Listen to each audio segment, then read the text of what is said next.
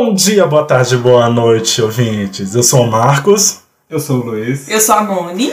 E nós somos o Depois da 19.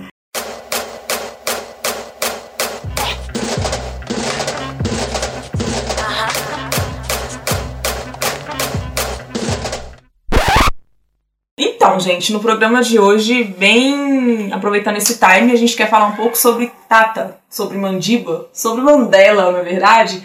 Essa pessoa que é uma figura importantíssima na África do Sul, no continente africano e mundialmente falando. 18 de julho, justamente essa data completaria 100 anos de Mandela. E por isso que é muito especial, muito proposital estarmos gravando esse programa agora. Mandiba tem uma importância muito grande para todo o povo negro ao redor do mundo, não só na África do Sul, porque ele representa a resistência pra gente e principalmente para as pessoas da África do Sul. A gente vai falar sobre isso e sobre as consequências disso para todo o povo negro ao redor do mundo. E também as controvérsias, As controvérsias né? é que é muito importante. E a gente até, inclusive, irá explicar o porquê de trazer essas controvérsias. Por que, que Mandela foi tão importante? Primeiro, não só porque ele foi uma figura negra e que tava, e ele estava num país né, do continente africano. Talvez fosse uma coisa assim mais de boa, mas não. A gente tem que lembrar que até 1931, a África do Sul ela ainda era colonizada por Holanda e Inglaterra. O processo de colonização, gente, ele é muito doloroso, pra quem não sabe, né? Então Mandela nasceu ali e ele era de uma família, né, Marcos e Luiz? Eles eram de uma família até que a gente pode colocar esse termo privilegiada. Era uma espécie de diplomata, o pai dele. E ele tinha umas relações com as pessoas de fora, os, os brancos. Então ele tinha uma um, talvez ele tivesse uma visão um pouco euro-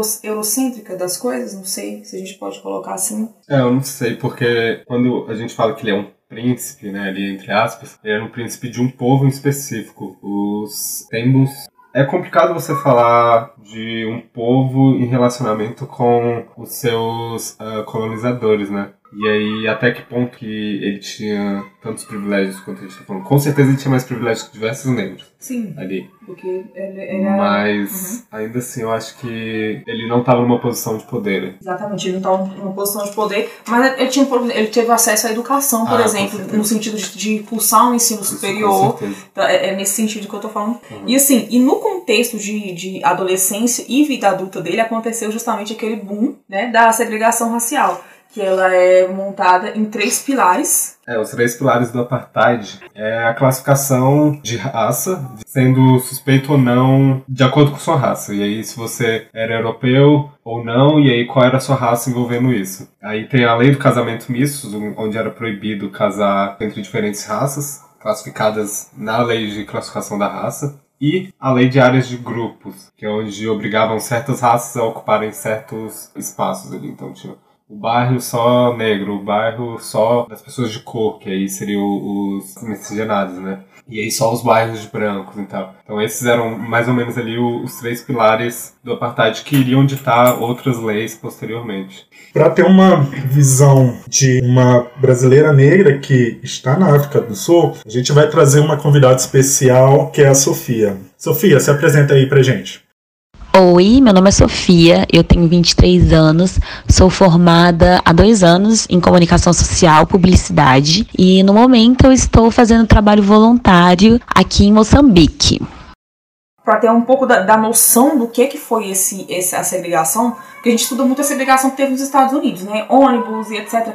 Na África do Sul, por exemplo, é, eles inve- investiam sim em educação da, da população negra. No entanto, a criança negra ela estudava para poder ser empregada doméstica, para poder ser um, um marceneiro, para poder ser um. Sabe, esses empregos, entre aspas, subalter- subalternos. Ou seja, a educação para a pessoa negra era o seguinte: você, querida, você está estudando aqui hoje para servir um branco. É exatamente isso. E olha, você vai ter sorte se conseguir servir um branco, porque não é qualquer negro que pode servir branco, não. Você tem que estar estudadazinho, entendeu? Para eles não passarem vergonha quando forem te apresentar para as pessoas de fora, pessoas brancas também. Não tinha qualquer possibilidade de ascensão social ou até mesmo uma ascensão econômica, né? Você já estava enquadrado na, naquela categoria, você é negro.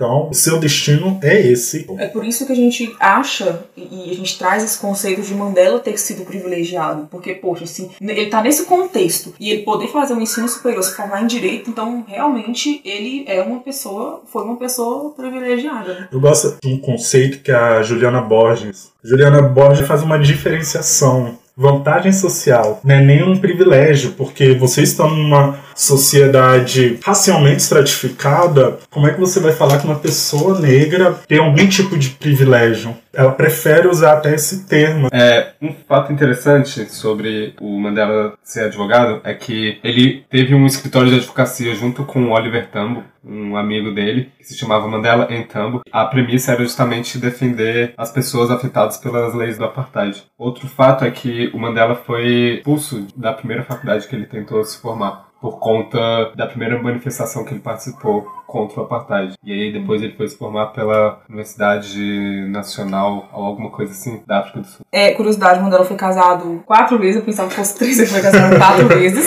E por que, que, por que, que é importante falar do casamento, do, dos casamentos dele? Falando do primeiro casamento, ele se casou com uma, uma moça que ela era religiosa. Então, ela ia muito contra esse ponto, porque ela falava assim, ah, vontade de Deus, etc. Ela era testemunha de Jeová, vontade de Deus, até que acabou que ela falou, não. Ou você luta pelos direitos sociais negros, então você tem uma vida conjugal comigo perante a visão do Senhor, né? Então ela era, era contra a luta anti-apartheid? Não contra a luta é, anti-apartheid, mas o que, que, o que que acontece? O Mandela estava ficando muito visado. Hum. E ele fazia questão, e ele. É porque a gente tem muito essa visão de Mandela que ele era bonzinho, aquele pai de todos, etc. E essa não é a realidade, essa é a realidade que venderam pra gente. Tudo bem que ele teve alguns. É, alguns momentos em que ele conciliou demais com as pessoas brancas, sim, teve, mas outros momentos ele foi de frente mesmo. E por usar de violência, ela, na, na visão religiosa, ela não gostaria. Não aprovava, não aprovava né? Entendeu? Então esse foi o primeiro é, divórcio dele. Depois ele, teve, depois ele teve outro, outros relacionamentos, até que ele encontrou com a grande Winnie, que eu acho que a gente tem que falar, a gente precisa. Um momento, né? é, é, vale citar aqui que ela é uma mulher maravilhosa, gente. Ela foi uma mulher maravilhosa. De na durante a, a prisão de Mandela, ela também foi presa,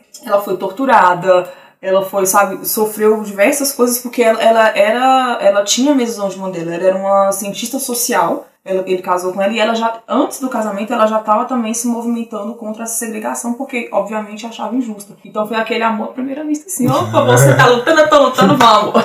Entendeu? Você tá tocando fogo aí, então vou tacar fogo também, vamos juntar, vamos juntar nossa fogueira aí. É importante citar a Winnie porque ela é outra liderança contra o apartheid, né? Uhum. Não, não foi só o Mandela o Mandela tem toda essa esses holofotes para cima dele, mas ele teve todo toda uma ajuda, é, principalmente da Winnie na luta contra o apartheid. O casamento deles foi boa parte aconteceu enquanto Mandela estava preso. Isso é um problema porque o único momento o momento que eles tiveram mais tempo juntos foi quando os dois estiveram presos no mesmo lugar. Nossa. E e aí ela mesma, ela, ela chega a falar que durante os últimos dois anos que ela ficou presa, foi quando ela se sentiu mais próxima dele. Foi o primeiro momento que eles estiveram juntos por muito tempo. Ela fala isso. Que eles puderam comer da mesma comida, é, dormir no mesmo lugar. Então, isso Caramba. psicologicamente foi bom para ele e para ela. Isso é uma fala dela. Principalmente no livro que se chama 491 Dias que fala sobre os 491 dias que ela ficou presa perto ali do Mandela. E aí ela foi torturada, ela passou por muitas dores, né? Eu acho que chega até a ser um pouco mais intenso do que o Mandela, apesar dos 27 anos. Porque, né, ela foi torturada, eu acho que uma mulher acaba sofrendo consequências muito maiores quando são torturadas. Quando a gente fala de, de tortura, com certeza ela foi estuprada também, e isso é uma coisa que pro universo, tudo bem que homens também são estuprados, mas pro universo feminino, numa sociedade de África, do contexto de África do Sul, que eles são todos mais não machistas, mas tomam uma mulher como uma mulher que é única de um homem, etc. É uma coisa que psicológico foda, gente. É, acho que foi por isso que a gente também decidiu muito de trazer um episódio só dela, né? Porque como assim alguém que lutou tanto pelo apartheid, sofreu tanto por conta do apartheid, é tão apagada pela história. Isso não, não, para, não para nela, né? A gente tem outras, outras lideranças, lideranças né? de mulheres uhum. negras que são apagadas. E a gente tem aqui exemplo no Brasil, a Dandara, assim.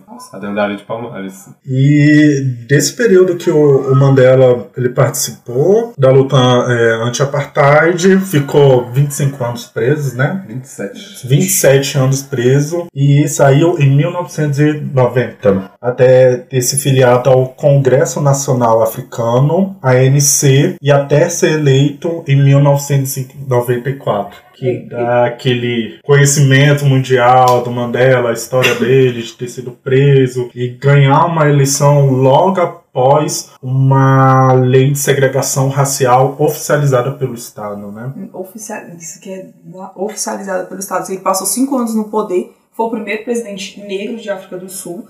E, e é por, eu acho que é por isso mais que tem essa visão dele do, do grande negro Salvador. Porque tem toda a questão do branco Salvador, e tem a questão do negro Salvador também. A Branco Salvador, hoje a gente consegue ter mais ela, essa criticidade de falar, pô, mas peraí, eu não quero que você tome a minha voz, eu não quero que você coloque no meu lugar para falar. Ok, você pode ter feito uma coisa legal, mas você não fez mais que sua obrigação. E quando vem o negro Salvador, a gente tem a mania de anular muito as coisas erradas que ele faz. Entendeu? Tipo assim, ele é, é o, o cara. É o cara ele não erra e do todo é o sangue, cara.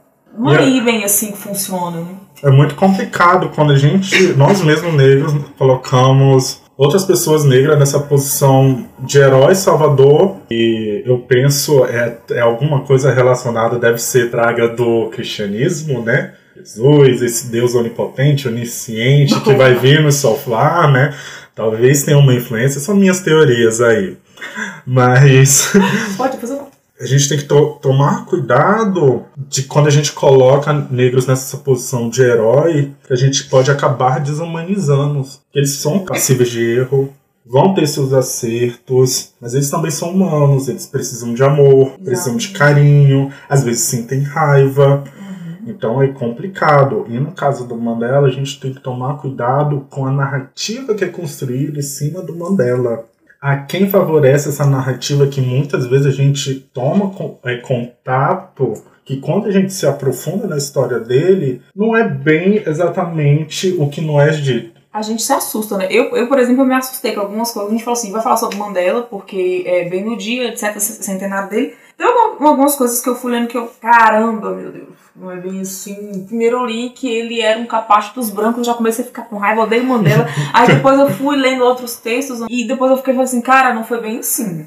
Calma lá. Eu li uma coisa muito interessante em que falavam assim, olha, em questão de segregação, a dos Estados Unidos, por exemplo, foi sim uma, foi revolucionária. A de África do Sul, não. A África do Sul foi reformista. A, a, luta, se diz a luta dos Panteras Negras, né? Por exemplo, uhum. a, a, luta dos Panteras Negras sim trouxe uma revolução. Talvez, talvez é, a pessoa que escreveu esse texto tenha associado muito revolução com violência. Uma possibilidade. Hã? Eu acho que é uma possibilidade. Porque... É, mas eu acho que até. Não, é, mesmo que ele tenha traga nesse sentido de violência, eu até concordo, porque ó, numa sociedade construída em cima de violência, eu acredito que não tem como você sair dela se não for forma de violento. E violento aqui, entenda de várias formas. Sim, violência, você pode entender como a agressão física, violência verbal, violência de entrar em choques. E quando a gente está falando de racialidade, é justamente esse confronto, esse de falar para pessoas brancas e elas se incomodarem com o que a gente fala. Isso também, dependendo, pode ser visto como uma violência para eles. Uhum. Para a gente não dessa violência pode ser até nesse, nesse sentido de tensão. E assim, eu concordo, mas eu também discordo, porque eu acho que se você for pegar o contexto histórico, se você for pegar tudo o que estava acontecendo e falar que foi só reformista, talvez seja até um pouco injusto, né? Porque, poxa, o cara conseguiu fazer o que fez junto com o INE, vou, vou repisar aqui, junto com o INE, é. falar que ele não revolucionou algumas coisas porque ele tinha um bom diálogo com pessoas brancas, eu acho que é meio injusto. Porque eu posso, eu posso ter um bom diálogo com uma pessoa branca e, poxa, eu ser uma pessoa extremamente ativista, extremamente militante, que, que luto pelos negros, mas eu tenho meus coisa de estimação, talvez. entendeu? Mas eu achei essa perspectiva muito interessante e eu acho que é válida para trazer aqui para vocês pensarem sobre. É, porque se você for até no, no pensamento do Marcos aqui, se você contextualizar a violência, violência gera violência, que foi mais ou menos o que eu entendi do que você falou. A África do Sul também teve todo esse contexto de violência posterior, porque 1912 foi quando veio o Congresso Nacional Africano, já como uma resistência a, a todas as políticas que vinham sendo, vinham sendo aplicadas pelo, pelo governo que era branco. E aí, um pouquinho mais para frente, 49, se eu não me engano, começa a ter boicotes, greves, desobediência civil contra o domínio branco, então ele existe uma violência envolvida também. E um pouquinho mais para frente, eu acho que na década de, na década de 50, 58, a, a CNA, o Congresso Nacional Africano, e o Mandela, junto nisso, tiveram é, a percepção de que era preciso o uso de violência também ali. Porque não estava dando esse, essa coisa pacifista, assim. Então, se você chama de só de reformista, eu acho é. complicado, tendo, é. tendo toda essa necessidade de violência também é, no, no apartheid. Só falar duas coisas. Uma é um pouco curiosidade, porque ele falou que em 1958 teve isso. Em 1959, um time brasileiro foi jogar lá na África do Sul. Foi o Portuguesa Santista. E eles foram lá jogar e, pô, vieram de onde? Do Brasil. E lá na África do Sul existia muito negrômetro, gente. Era muito aqui. Eu fico imaginando assim, eu tô aqui na porta, você é preto, você não entra, você é branco, você pode entrar. E é, tinham três jogadores que eles eram nitidamente negros. E aí o, as pessoas da, da, organização desse campeonato chegaram e falaram, olha, o, o portuguesa pode até jogar. No entanto, esses três jogadores eles não vão jogar, porque eles são tidos como negro e é um absurdo misturar é, é duas pessoas num time só. Isso é uma coisa que o Vasco já fazia aqui no Brasil, quero só é. falar, ok? Foi o primeiro time que aceitam pessoas negras jogar, mas enfim, voltando aqui. e aí acabou que os jogadores entraram em reunião e falaram, cara, não, a gente não vai jogar sem nossos três jogadores. E acabaram que eles não jogaram e, e o, o, governo brasileiro apoiou e tudo. Parece que, se eu não, não estou equivocada, foi a primeira decisão formal sobre o que estava depois de pressões da ONU, etc., que o Brasil tomou a partir desse episódio. E para vocês terem noção do absurdo que era essa segregação, eles queriam mandar para competições tipo Olimpíadas, é, Copa do Mundo, etc., dois times separados, um time só com pessoas negras e um time só com pessoas brancas. Adivinha qual é o time que eles é, é, patrocinariam e etc. Isso é muito absurdo, né? Porque eles estavam aplicando a lei de segregação, a lei de classificação de raça para um outro país, assim. Isso. Eles queriam impor. Isso é muito absurdo. Não que o Brasil estivesse ali no, eu... no, no local de fala muito bom, né? Assim. Eu não sei se eu acho. Sobre classificação de raça, o Brasil. Eu não sei se eu acho tão absurdo, porque isso foi em 1959, por exemplo. Isso do time brasileiro, né? E ir pra lá. Em 1960 a gente já estava vivendo nos Estados Unidos a questão da segregação racial. Então, eles quererem é, sugerir isso para os Estados Unidos, por exemplo, não é uma coisa tão absurda, porque hum, talvez na visão. Pro Brasil, não, sim. É, na visão, talvez eles falem assim: ah, você concorda comigo, então vamos logo tirar esses pretos tudo. E a segunda coisa que eu queria falar é que eu acho que essa forma como vendem o vendem é, é, o Mandela é um pouco da mesma forma que vendem o, o, o Malcolm X. É embranquecida. Hum. Desculpa. O, o Luther King. O, Luther King, o Luther King porque a, a, gente tem muita mania de falar assim, X é, é violento, uhum. etc, etc. E King não, é pacifista, etc. Mas, cara, peraí. A pessoa que tá lá em Selma, que ele vai pro meio de uma ponte e que todo mundo começa a atirar nele, você acha que essa pessoa ela era pacifista? Ou você acha que essa pessoa ela foi vendida como uma pessoa boazinha para se caber num livro de história? A gente tem que começar a ter esses olhares críticos, sabe? Uhum. Eu não vejo Mandela como uma, uma, pessoa boazinha e etc. Ele tinha cara de bom moço, mas ele não era, gente. A gente tem que entender o seguinte, que nós resistimos, existimos e resistimos. Tem pessoas que, quanto, quanto mais elas dão a cara a tapa, mais violentas elas vão ser, porque cobra isso. Uhum. É, é, é, lei da ação e da reação. Eu acho que foi o que aconteceu com o Mandela. A gente tem que tomar cuidado com isso. Uhum. Eu recomendo até vocês procurarem um texto do Cornel West. É, não é Kanye West, não. Não, não é o Kanye West. é um outro, um outro West. Soletra pra garantir. C-O-R-N-E-L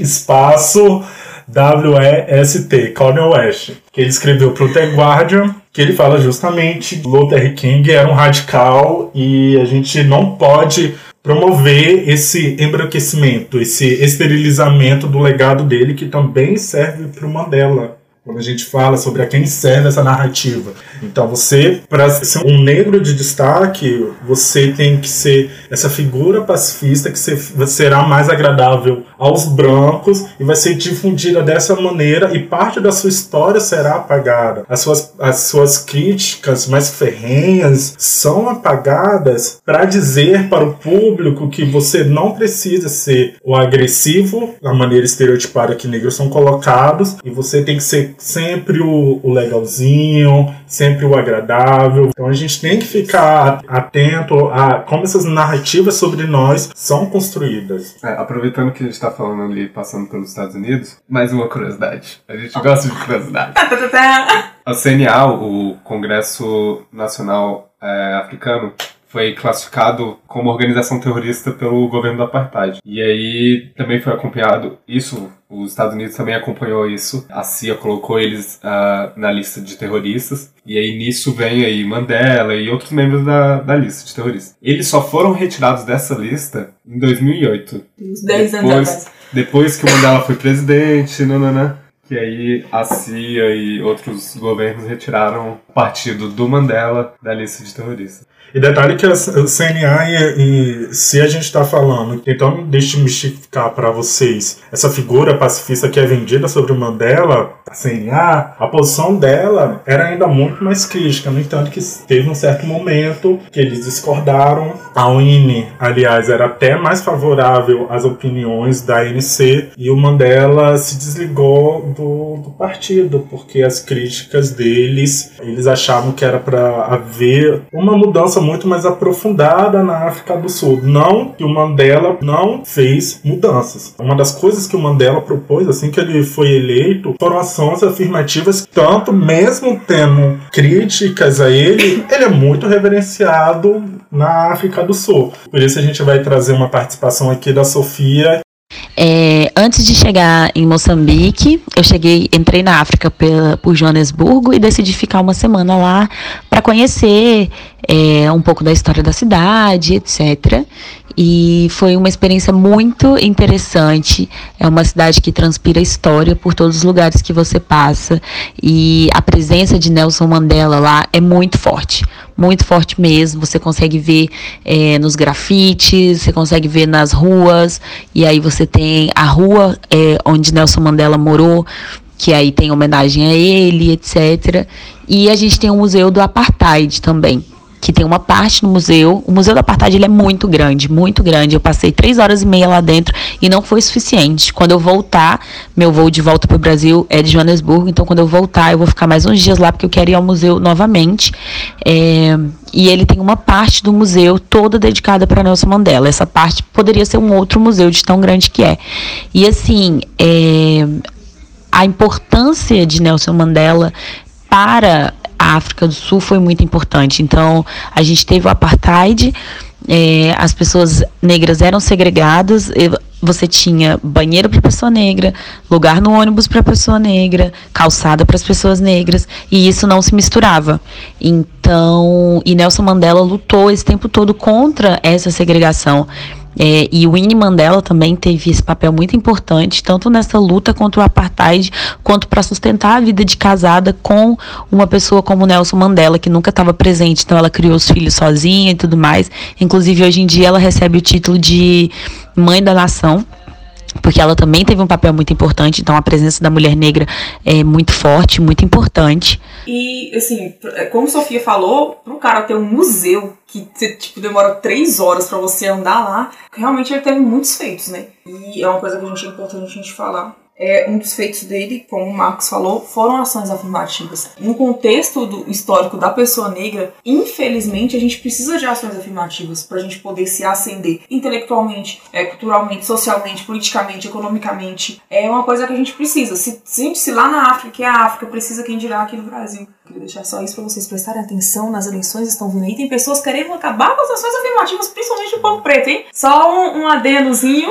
É, mas sabe que muito das críticas que diversas pessoas negras têm sobre o Mandela é justamente dele tentar aproximar ali o, o povo preto das, da, das condições do, do, povo branco que vivia ali na África do Sul, mas ele, ele também não acabava com os privilégios que envolvia ali os brancos, então ele queria uma sociedade multirracial, é, ele, ele chegava a falar isso, né?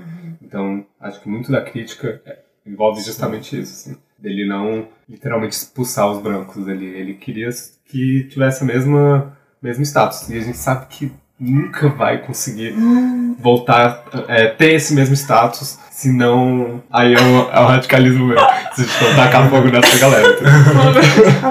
depois que a gente tacar fogo nessa galera por 400 anos, aí talvez a gente. Anos. Aí talvez a gente possa ter ali uma equidade racial.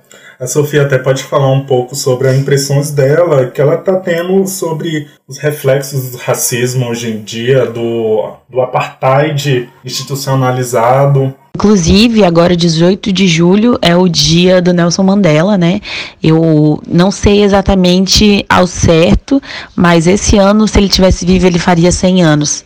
Então, é, esse dia de Nelson Mandela é para celebrar realmente a importância que ele teve é, na luta contra o fim da, da segregação. E, enfim, a África do Sul ela é esse lugar com muita luta, com muita história. Eu visitei Soweto também. Soweto é considerado, mas eu não concordo muito com esse termo, uma das fa maiores favelas do mundo. Mas não é favela nesse sentido que a gente conhece no Brasil, de morro e etc. Mas é, Soweto foi o lugar para onde as pessoas negras é, começaram a se mudar quando o apartheid começou. Elas não podiam mais ficar no lugar onde elas estavam e elas começaram a ir para Soweto. E aí é, é, um, é uma cidade, Soweto, existem 34 milhões de pessoas vivendo lá e pessoas é, majoritariamente negras. Então a cultura é muito forte, a você vê essa questão da resistência muito forte. Você tem, além do, do Museu do Apartheid, que não é lá em Soweto, você tem um museu em homenagem a, a um estudante que foi morto nos confrontos policiais, que aconteciam muito. Confrontos é, da polícia contra os estudantes e a polícia realmente abria fogo contra os estudantes. Então foi, foi um momento muito difícil em que muitas vidas negras morreram é, então, Soweto é esse lugar de resistência. Inclusive, muitas pessoas que ascenderam socialmente, conseguiram dinheiro e tudo mais, não quiseram sair de Soweto, porque ali representa muito, sabe? A resistência. Então, você tem ali realmente lugares muito pobres, casas feitas de container, não tem energia, não tem banheiro em casa, mas você também tem casas é, muito grandes de pessoas com dinheiro, porque elas ascenderam socialmente, mas não quiseram sair dali. Então você vê a importância desse lugar para a comunidade negra.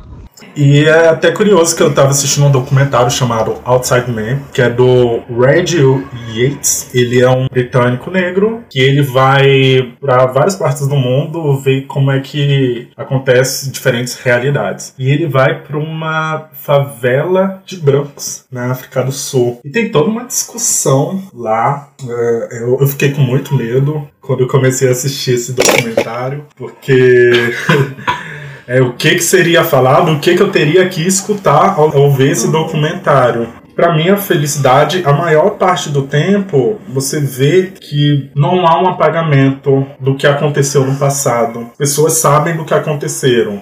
Algumas pessoas brancas se propõem que tem que ser esquecido. Mas eles sabem do que os pais deles fizeram, do que os avós deles fizeram. Isso eles não podem negar. Isso em nenhum momento eles negam. Em alguns momentos eles falam que não, a gente não tem que ficar pagando pelo que eles fizeram no passado, mas ao mesmo tempo, os mesmos personagens do documentário entram em contradição porque eles falam as ações afirmativas fizeram que quando uma pessoa vá procurar um emprego, a pessoa negra é favorecida. Mas é claro, foi tirado tudo deles. Não é nada mais que justo. Isso a pessoa branca, pobre, falando. Só que ao mesmo tempo essa pessoa tem raiva que, ah, eu não queria estar tá passando por isso, eu queria que essas pessoas esquecessem e perdoassem. Mas é, tem uma diferença entre perdão e esquecer. Que você pode perdoar, mas esquecer, como é que você vai esquecer? Se você esquece, você não sabe lidar com os problemas, as consequências do que foi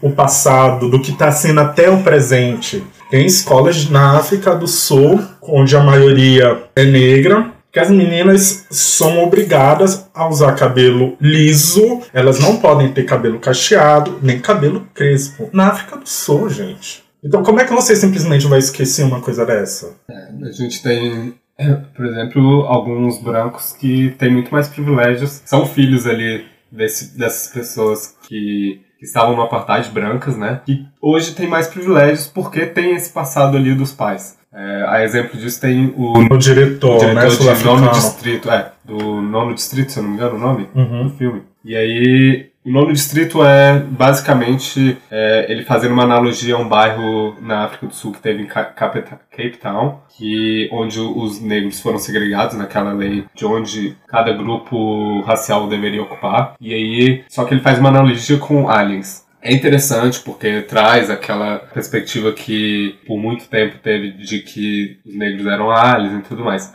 Mas o protagonista é branco, ele poderia ter usado um protagonista negro, nesse caso. E o próprio diretor é, é branco, né? Ele é da África do Sul, ele fala sobre é, problemáticas que, houver, que aconteceram ali, mas ainda o privilégio ainda tá nele. Ele não, ele não vem e acaba com esse privilégio, por exemplo. E os atores que ele usa no filme seguinte também são africanos, mas de novo, são brancos, os protagonistas. Então fica nessa.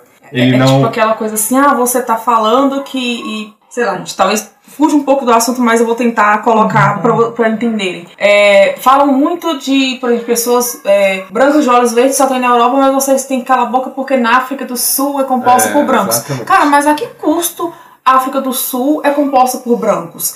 E como é que isso reflete mundialmente? Eu acho exatamente. que é isso que, que, que, que Luiz, que, que Luiz São esses reflexos, exatamente. São esses reflexos. Reflexos entendeu? do apartheid uhum. que hoje ainda porque é, eu, eu repito todinho, gente. Vamos gravar um vídeo para as Anastácias também. É aquele canal que eu falei para vocês. Falando justamente sobre esse poema. Que ensinou você a odiar a cor da sua pele? Cara, isso é muito. Eu entendo quando, quando o X fez esse poema, mas eu não entendo como pessoas não negras é, têm dificuldade de entender o porquê ele escreveu. Porque, como o Marcos falou agora, tem crianças na África que são obrigadas a alisar o seu cabelo e, muito supostamente, é, elas não se aceitam, porque as consequências do apartheid estão lá, entendeu? Então, assim, é muito fácil querer falar que, que Mandela errou ao querer ações afirmativas em colocar o negro em pé de igualdade com o branco, sendo que não, não, não olha por esse viés. A gente tem que parar de olhar as coisas pelo viés branco. A gente tem que parar de olhar as coisas pelo viés do, do colonizador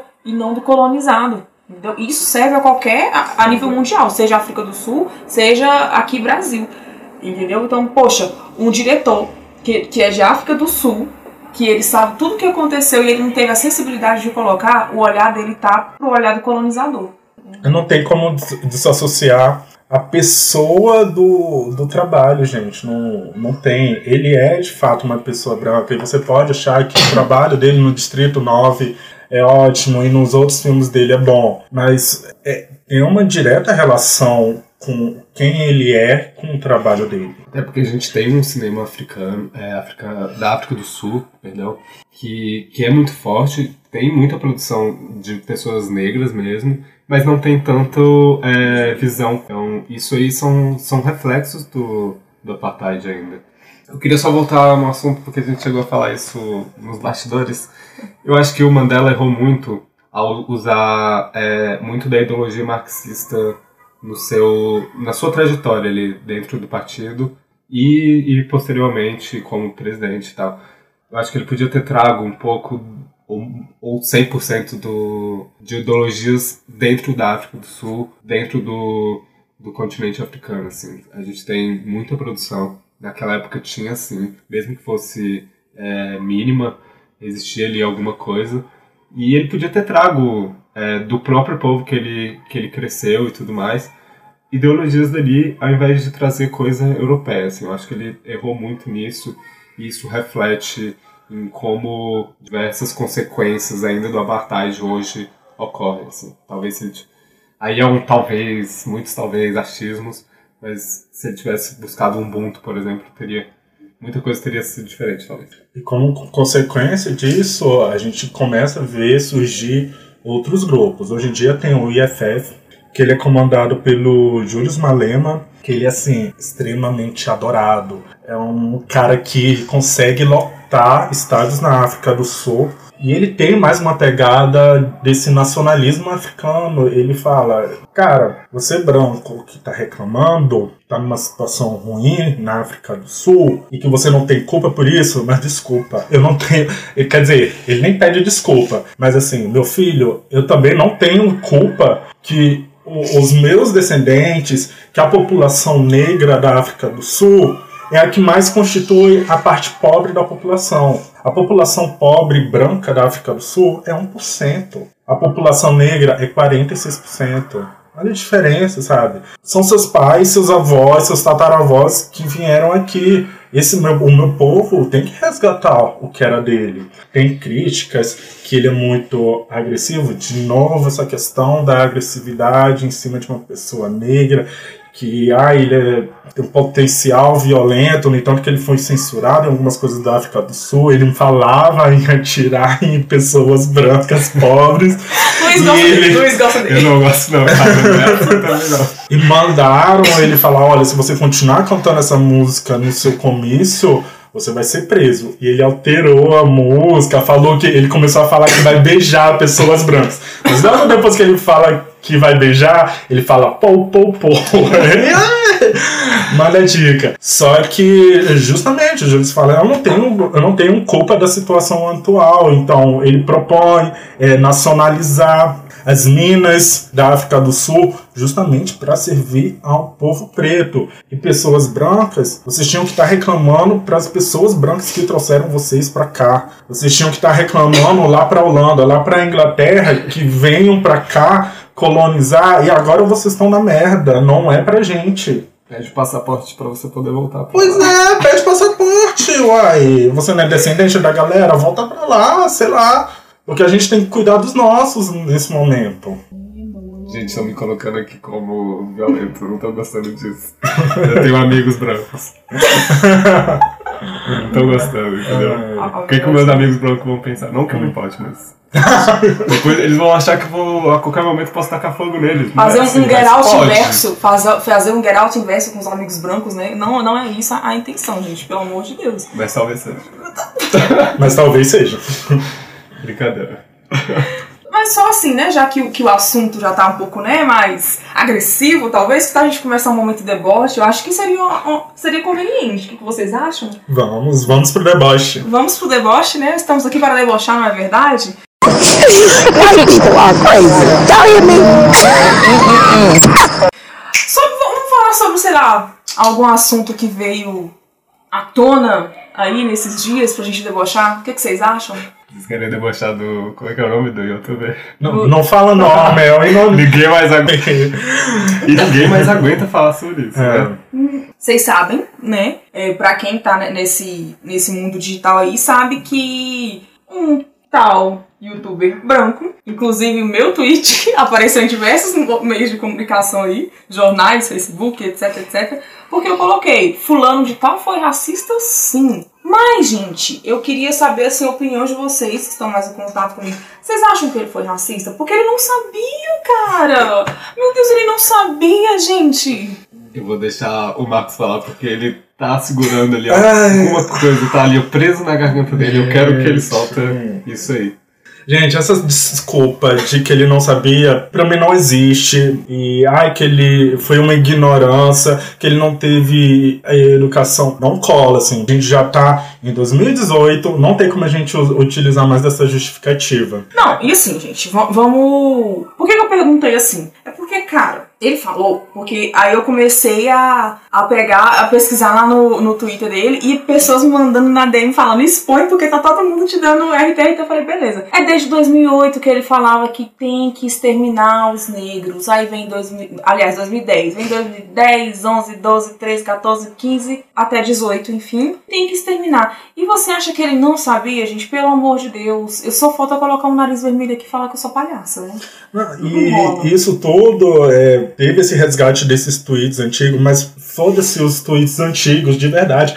O fato dele ter sido racista no momento, 2018. em 2018, já é o suficiente para ele ser responsabilizado e adotar medidas reparativas sobre o que ele fez. Eu sigo um- uma ideia do sistema penal mínimo. Eu não acho que é prisão simplesmente que vai resolver. Tem gente que acha que prisão vai adiantar. Eu não sigo essa linha. É, as pessoas têm que se auto-educar, não é esperar alguém toda hora ficar pegando na mãozinha e, e educar. Essas pessoas têm que ser responsabilizadas e adotar medidas reparativas, porque tem que entender que o racismo é grave, é coisa séria, não é brincadeira, não é piadinha. Então, ele tem que ser responsabilizado agora pelas coisas que ele fez. E é uma coisa assim que a gente tenta debochar, mas não tem nem como debochar. Gente, é ridículo. Acaba indo pro, É, pra parte séria do É, assunto. é, é ridículo a gente, em pleno 2018, ainda que não fosse 2018, é um crime como o racismo que afeta psicologicamente uma pessoa, afeta culturalmente uma pessoa, dizima toda a essência de uma pessoa, ser simplesmente perdoado com um pedido ridículo, esdrúxulo, de desculpas, sabe? Não é, não é assim. E por que que eu falo que, que é, é um. é, eu vi assim que o racismo é o único crime no Brasil que ele é desculpado, ele, ele é. Crime perfeito, É o né? crime perfeito, né? Por causa que, tipo assim, você pede desculpa, você sai impune. Cara, não é assim. A pessoa que ela é vítima de racismo, e aqui tem o Luiz que pode falar, tem o Márcio que pode falar. E se você não tiver acreditando, a gente pergunta pra qualquer pessoa preta que tenha noção disso. Gente, o psicológico fica fudido. Tem- sabe? Eu fui conseguir apresentar um trabalho hum, depois, no meu TCC, ainda assim eu tive uma estafa, cara. Eu fiquei três horas sem conseguir andar porque eu tinha medo de ficar na frente de pessoas. Isso tudo devido ao racismo, sabe? Porque quando eu ia apresentar trabalho na frente, eu era motivo de chacota. E, aí as pessoas falam assim. Aí, A aí, gente aí- gosta quando a Verônica fala. Aí a pessoa fala assim: ah, mas o jogador não sentiu nada. Cara, mas entenda que é estrutural. Ele fez uma comparação do jogador que tá lá fora, mas ele fez uma comparação com as pessoas que estão aqui dentro.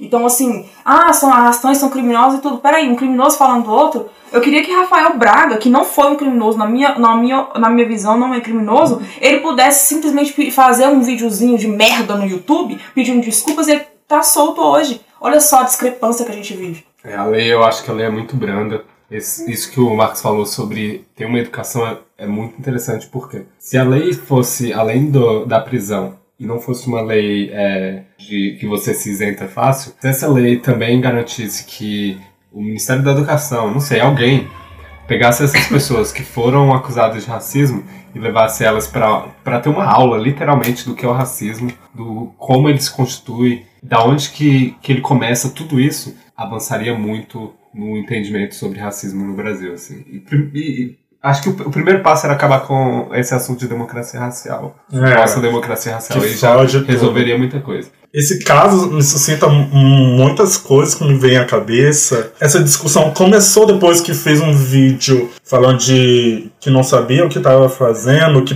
claramente entendi que ele não tinha entendido. Ele faz uma dissociação do que é racismo do que ele fez. Ele não coloca as duas coisas juntas, ele não traz uma reflexão de da onde partiu aquilo. E começou a ficar uma discussão: tem que perdoar, tem que perdoar. Um monte de gente branca foi falar que ele tinha um bom coração, começou aquela passada de pano, que conheciam ele, sendo que racismo não tem a ver se a pessoa tem bom coração ou não. E a e a discussão começou a sair do, do ato racista para se deve ser perdoado ou não. E, gente, sinceramente, a, a última questão que tem que ser questionada no momento é se tem que ser perdoado ou não. Ele tem que ser responsabilizado, ele tem que, tem que ser adotado medidas reparativas. E foda-se se eu acho que ele tem culpa no cartório.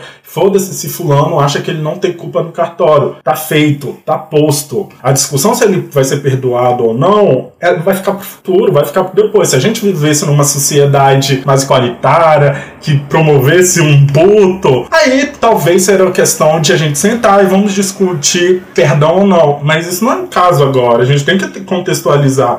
O paralelo que eu faço é que tem um corpo negro estirado no chão do nosso lado, vem um garoto branco, pisa no pé desse moleque negro, dá um tiro nele e depois vem a se ajoelhar pedindo perdão pra mim. Me perdoa, me perdoa. E eu tenho que priorizar esse moleque branco.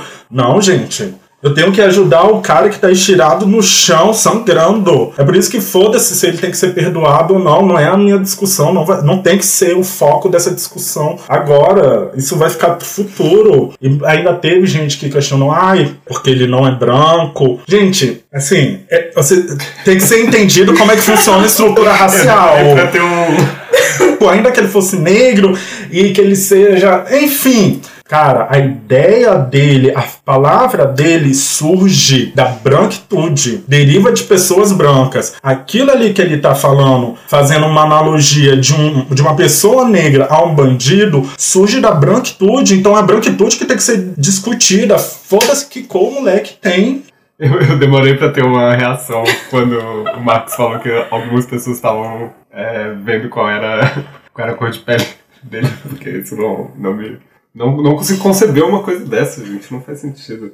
É, e só uma questão, mas o meu maior deboche são para as pessoas brancas que não souberam discutir toda essa questão com seriedade. Porque você fazer um vídeo no YouTube falando que ah, o fulano fez isso, ele foi racista. Você, pessoa branca, fazer um vídeo desse e fazer um texto e fazer um podcast que nem eu vi gente aí falando do olha, o cara foi racista. E você se colocar fora dessa estrutura, você tá sendo. Assim, me falta a palavra. Você tá, tá faltando profundidade. Você não tá fora dessa estrutura. Você tinha que se aprofundar refletir sobre como você faz parte dessa estrutura para ter uma discussão aprofundada. Não adianta você ficar apontando para o seu coleguinha falando que ele é racista quando você se vê fora dessa estrutura, quando depois você está falando coisas racistas e depois fala: olha, eu estou em desconstrução, a desconstrução é permanente. Tipo, deixa de ser babaca. Tipo, vai aprender, vai ler, você tem que aprender também. Vai discutir com seu coleguinha, vai discutir, coleguinha, você está sendo racista. Por que você está sendo racista? Da onde está vindo esse pensamento? Será que é da branquitude? Será que a gente não tem uma,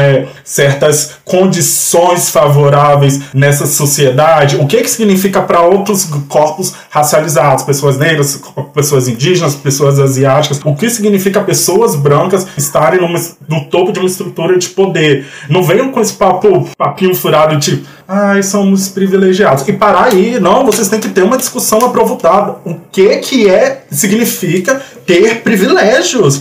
Quais as consequências disso para as outras pessoas, para os outros grupos? Então, para com esse papo furado de que ai, pagar de pau é de branco desconstruidão, ai, eu sou branco legalzão. Não, cara, vocês não estão fazendo nem o mínimo. Vocês estão fazendo é pouco. A gente não quer que você abra mão do seu privilégio, mas o que, que você vai fazer a partir desse privilégio? Você vai continuar a sua zona de conforto ou você vai tomar vergonha na sua cara? A gente sugere vergonha na cara sempre, não é verdade? Sim. Mas é isso. É, a gente pode colocar um aviso que isso aqui. É, o programa já acabou, né? o nosso, os nossos, a, É. a, a galera negra, o Black Twitter, os nossos ouvintes negros e negros. E avisar que dali pra frente é só para os ouvintes brancos. É, vamos fazer esse favor isso. vocês. Porque Mas assim, como a gente não quer gastar a muito gente, tempo, a, gente, a gente queria deixar o Marcos tirar isso aí da garganta É, dele, porque ele muito tava precisando. importante. Mas assim, como o nosso tempo já tá se extrapolando um pouco, a gente vai finalizar. Segue a gente nas redes sociais. A gente tem um e-mail depois das 1919 em numerais arroba gmail.com. Contato ponto depois das 19 arroba gmail.com. Gente, a pessoa não sabe qual é o e-mail. Me expulsa A daqui. gente tá pegando o jeito ainda. A gente tá do- pegando um jeito ainda. Eu peço desculpas pra vocês. Bebam água. Isso é muito importante. Importante. Be- Bebam água, se hidratem pra vocês poderem usar. E assim, uma coisa que eu vou tentar fazer, gente, no Twitter, é esse podcast que tá saindo agora aqui, dia 18. Dia 19 eu vou lançar uma sequenciazinha sobre Mandela, caso vocês é, ficaram, é, ficaram curiosos, etc. Acompanha lá no Twitter que eu vou lançar uma sequenciazinha. E também no Instagram. Nosso Instagram depois da 19 e o Twitter também depois da 19. É, a gente fica aqui só como um ponto de inicial para vocês pesquisarem, né? Vocês mesmos, entende, vocês mesmas e mesmos entenderem qual foi o processo do apartheid, quem foi Nelson Mandela, quem foi Winnie, todo tudo isso aí fica por conta de vocês. A gente só deu esse pontapé. inicial. E aí eu queria só adicionar mais uma referência para vocês pesquisarem, é, principalmente os fotógrafos e pessoas que gostam de fotografia, para pesquisar o Alf Kumalo. A-L-F, espaço K-U-M-A-L-O. Ele foi um fotógrafo praticamente pessoal ali do, do Mandela. Ele tem umas fotos muito interessantes sobre o apartheid e sobre o Mandela, assim, específico. A gente queria agradecer a participação da Sofia. É, no mais é isso. Essas foram as minhas percepções de apenas uma semana na África do Sul. Como eu falei, eu vou voltar lá, eu quero ficar mais uma semana e aí eu vou poder ter uma percepção maior e tudo mais. Então, inclusive, se vocês quiserem acompanhar a minha viagem, nem falei, né, mas eu tô fazendo é, trabalho voluntário, estou trabalhando com crianças aqui em Moçambique e estou vivendo uma imersão real, porque eu estou morando em casa de família e etc. E está sendo uma experiência muito interessante, muito diferente. Então, se vocês quiserem acompanhar, me sigam nas minhas redes sociais, Twitter, Instagram, arroba Rui Sofia. É, E se quiserem conversar comigo também falem, sou super aberta, tô respondendo muitas dúvidas de todo mundo e etc. E tô curiosa para saber como vai ser o Mandela Day aqui em Moçambique, né, que é um país que tá do lado da África do Sul e que fala português também, inclusive. Então é isso, gente. Adorei participar. Muito obrigada pelo convite. Me convidem mais vezes. E é isso. Um beijinho. Tchau, tchau. Então é isso, gente. Então. Até o próximo programa. Espero que vocês tenham gostado. Manda e-mail pra gente sugerindo temas pra gente falar aqui, convidados também. Segue a gente nas redes sociais. E é Se isso. quiser participar de algum programa, se você tiver ideia de, de episódio, manda e-mail também pra gente. Exatamente. Está aberto a críticas também. Manda críticas, a gente gosta de críticas construtivas.